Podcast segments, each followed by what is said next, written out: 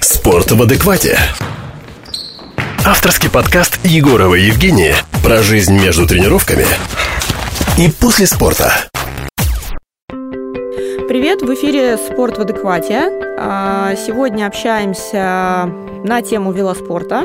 А, общаемся с Дарьей Алексеевой. Это спортсменка, мастер спорта по а, классу Mountain Bike, участник чемпионатов мира и Европы, победитель чемпионата России в неолимпийском виде и участник молодежных Олимпийских игр в Буэнос-Айресе 2018. Мы как раз там и познакомились. Даша, привет.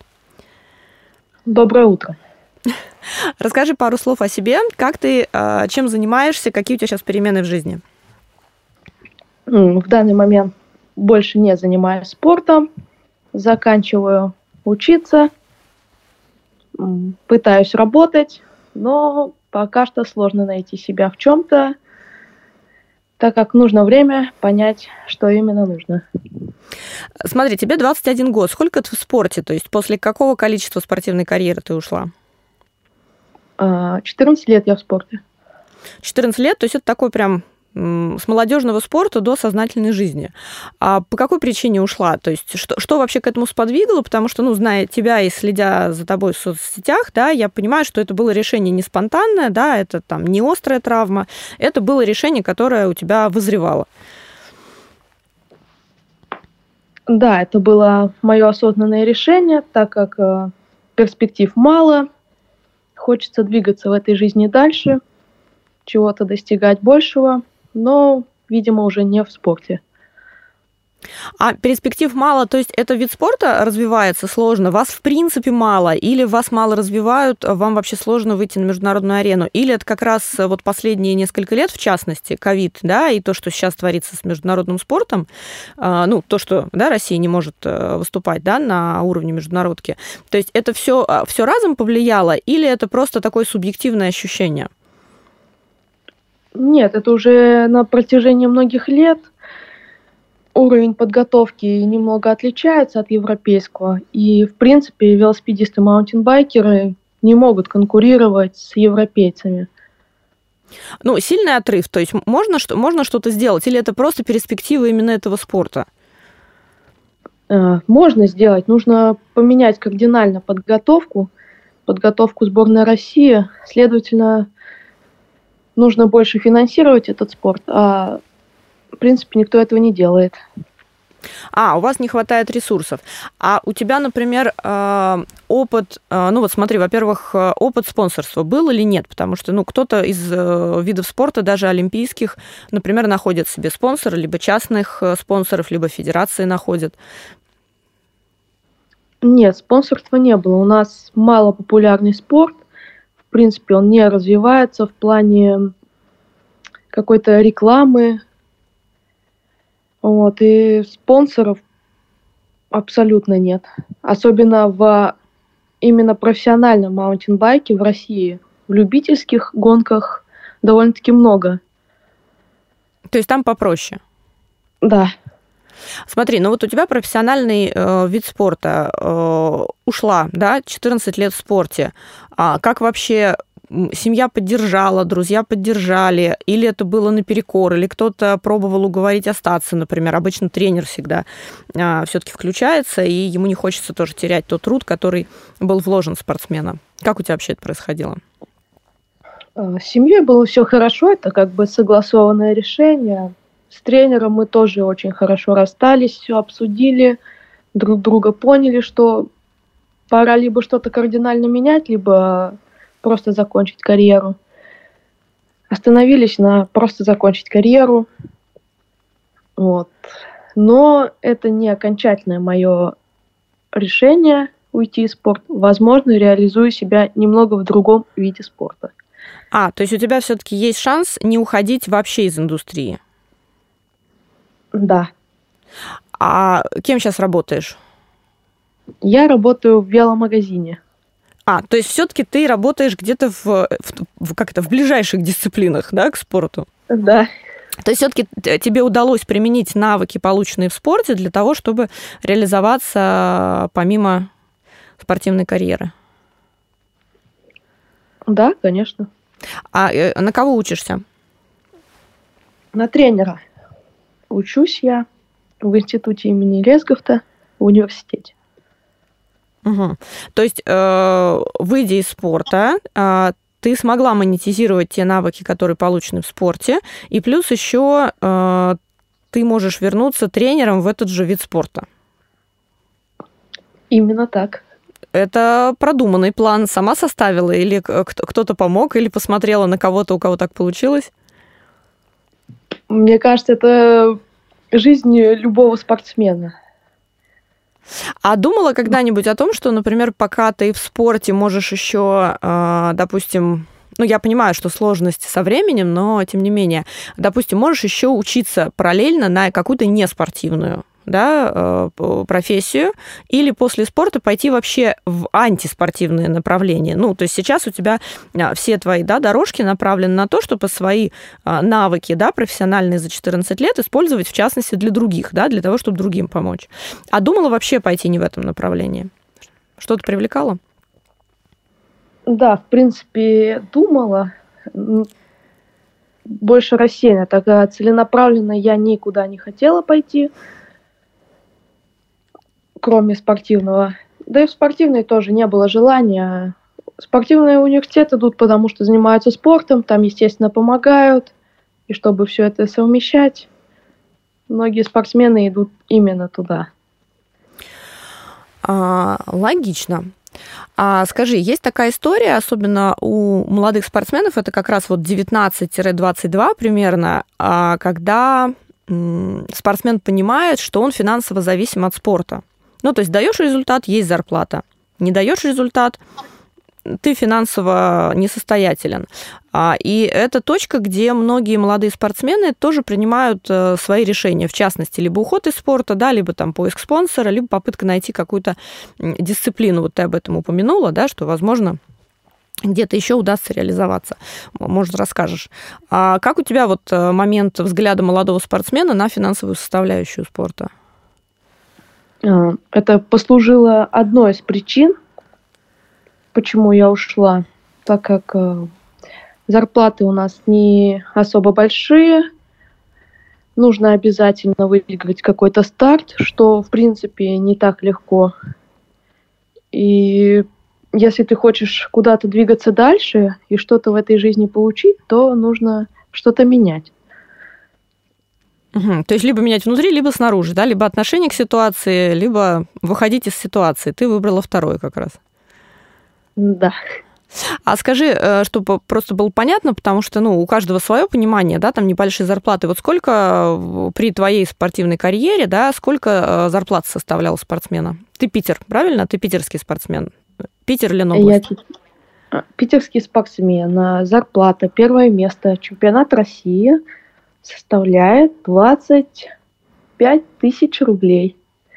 25 тысяч рублей.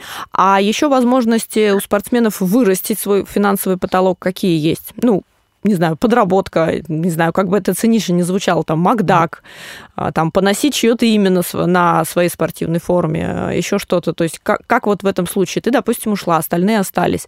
То есть кого-то эта ситуация устраивает, либо есть надежда, что что-то поменяется? Наверное, есть надежда, но, видимо, всех все устраивает, так как меня тоже устраивало многие годы, потому что был результат, была перспектива, был огонек в глазах, который, в принципе, откидывал все ненужное назад. Да, были какие-то деньги, но занятия были в кайф. То есть деньги были уже на втором плане.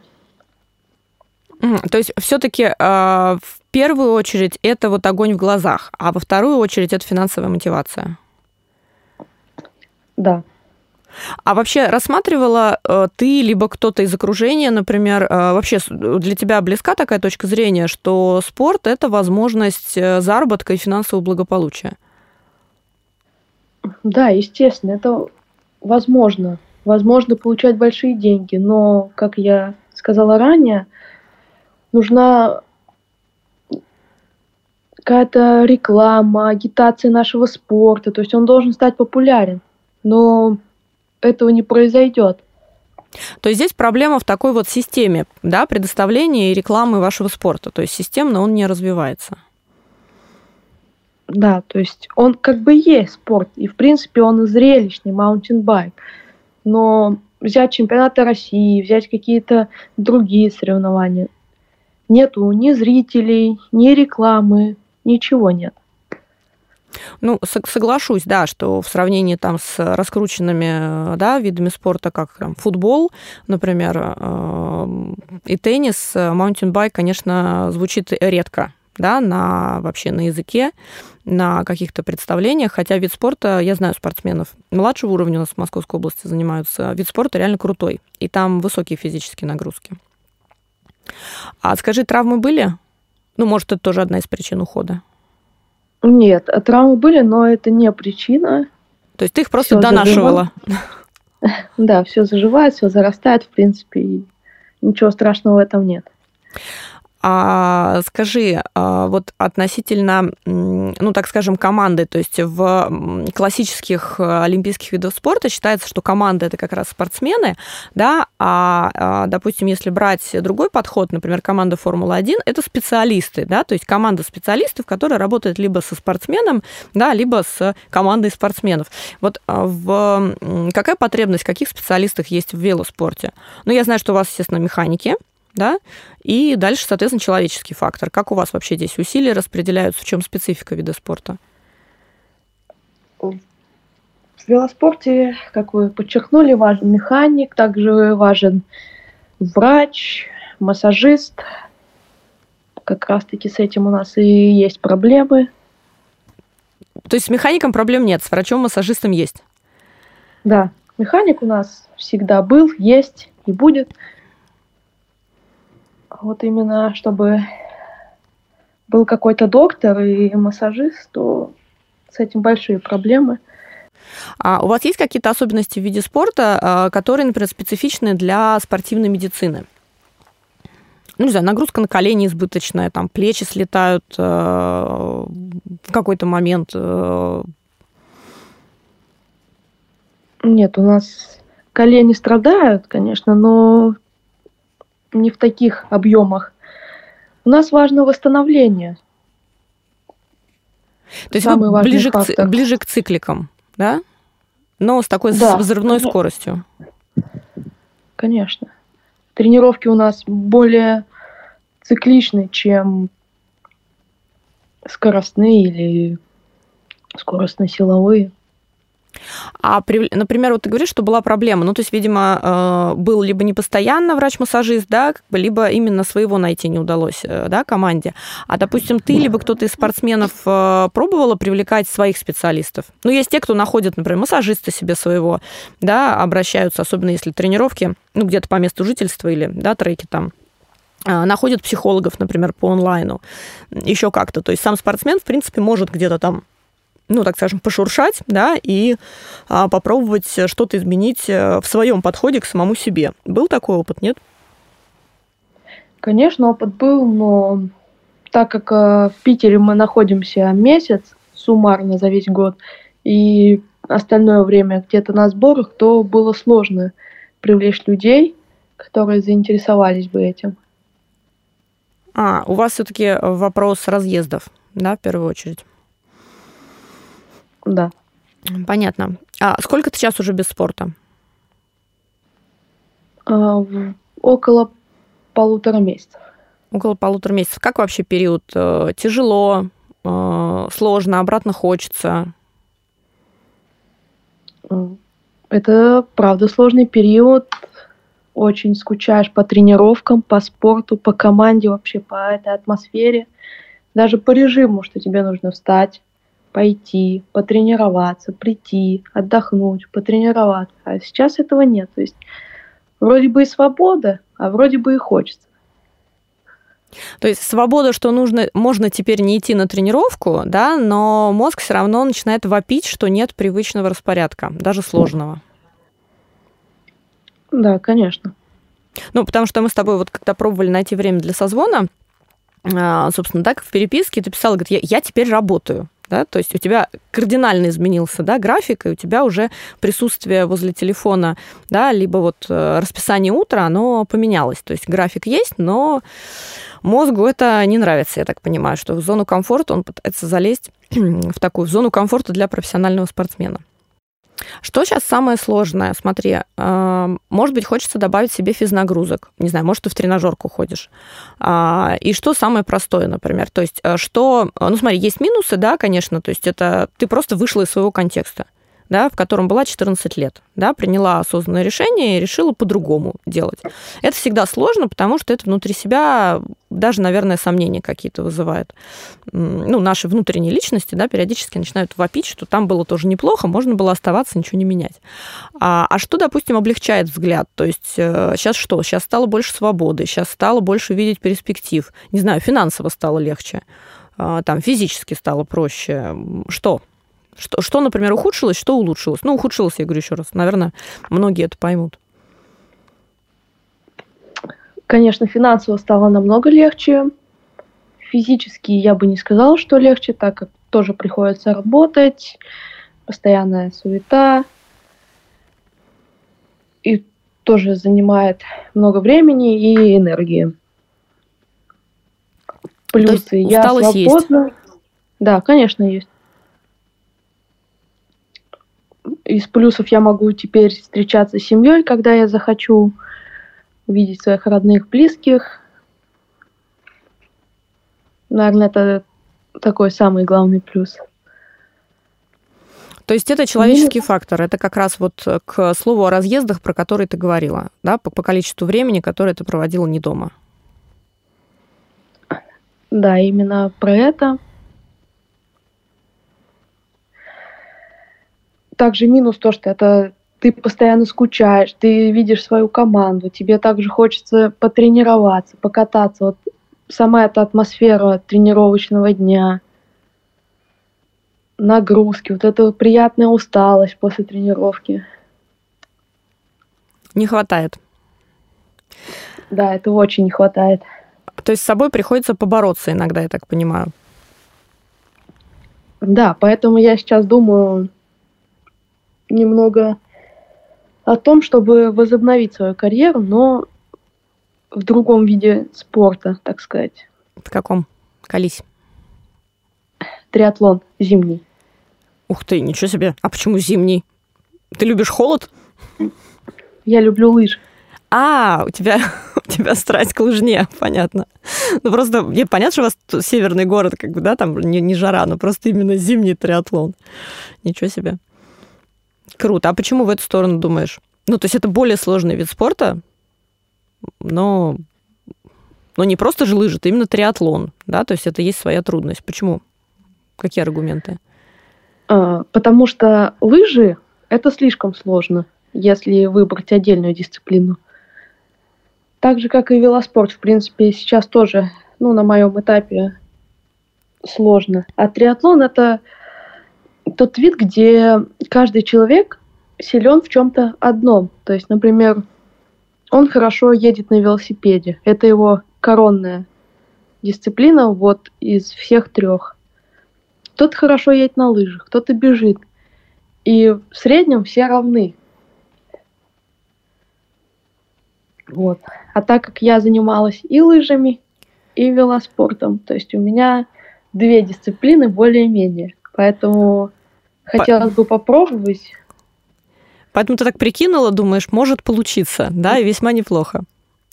Да.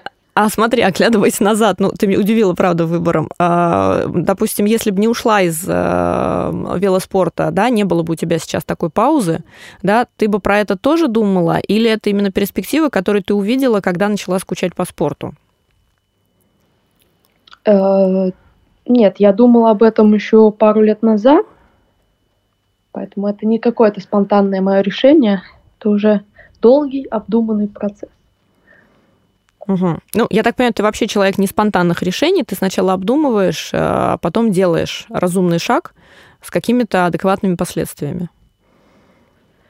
Да. А в спорте вот эта разумность и продуманность помогает? Нет, у нас наоборот. Вот в нашем виде спорта нужна какая-то спонтанность, прям принятие быстрых решений. У тебя это есть спонтанность? Умеешь принимать быстрое решение? Да. То есть можешь и так, и так, в двух состояниях быть? Да, естественно. Как бы у нас такой вид спорта специфический. Ну да, у вас меняющаяся э, траектория плюс среда, да, подразумевает принятие спонтанных решений. У вас не, не проложенная трасса заранее там до каждого камушка. Интересно. Правда Очень интересно. интересно. А ты свое утро любишь? Нет, я не люблю свое утро. Почему?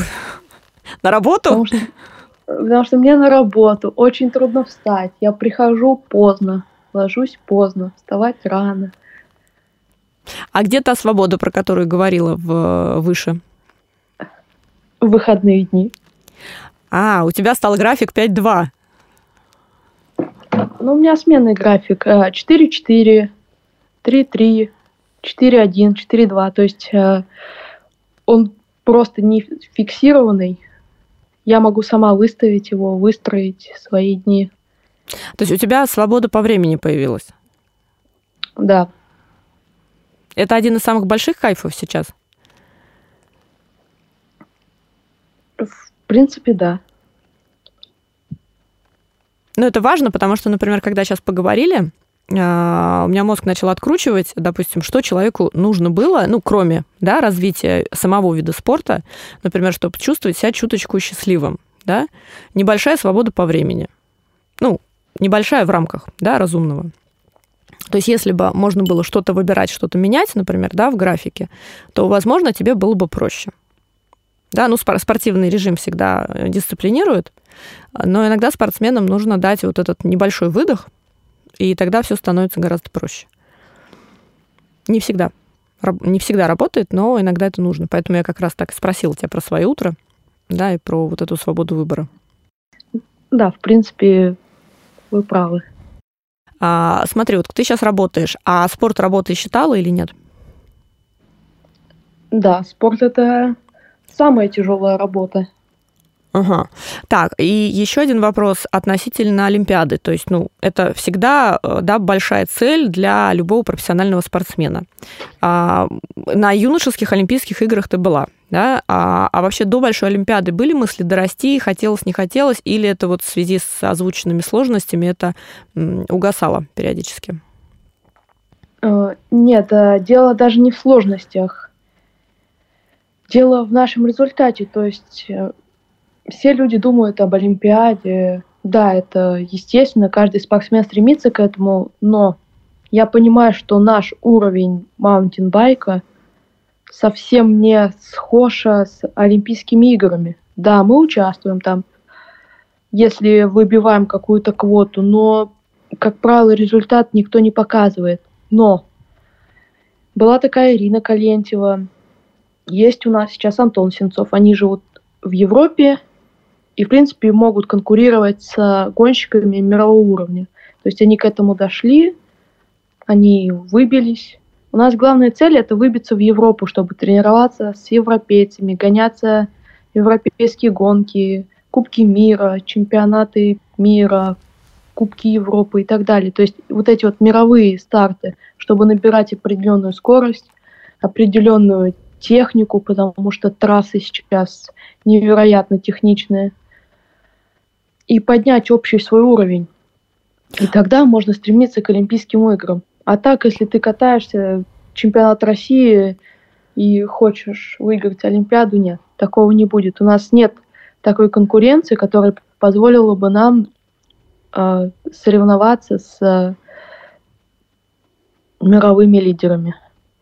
А вот ты сказала про этих двух спортсменов, а как у них ситуация раз, э, решилась так? То есть какие усилия да, приложили они или федерация? Я просто даже не знаю, как сейчас да, это назвать. Ну, то есть чем их ситуация отличается от той, например, в которой ты и твоя команда? То есть им это удалось, получается, шансы есть. Это что, спонсорская поддержка, это собственные ресурсы, деньги?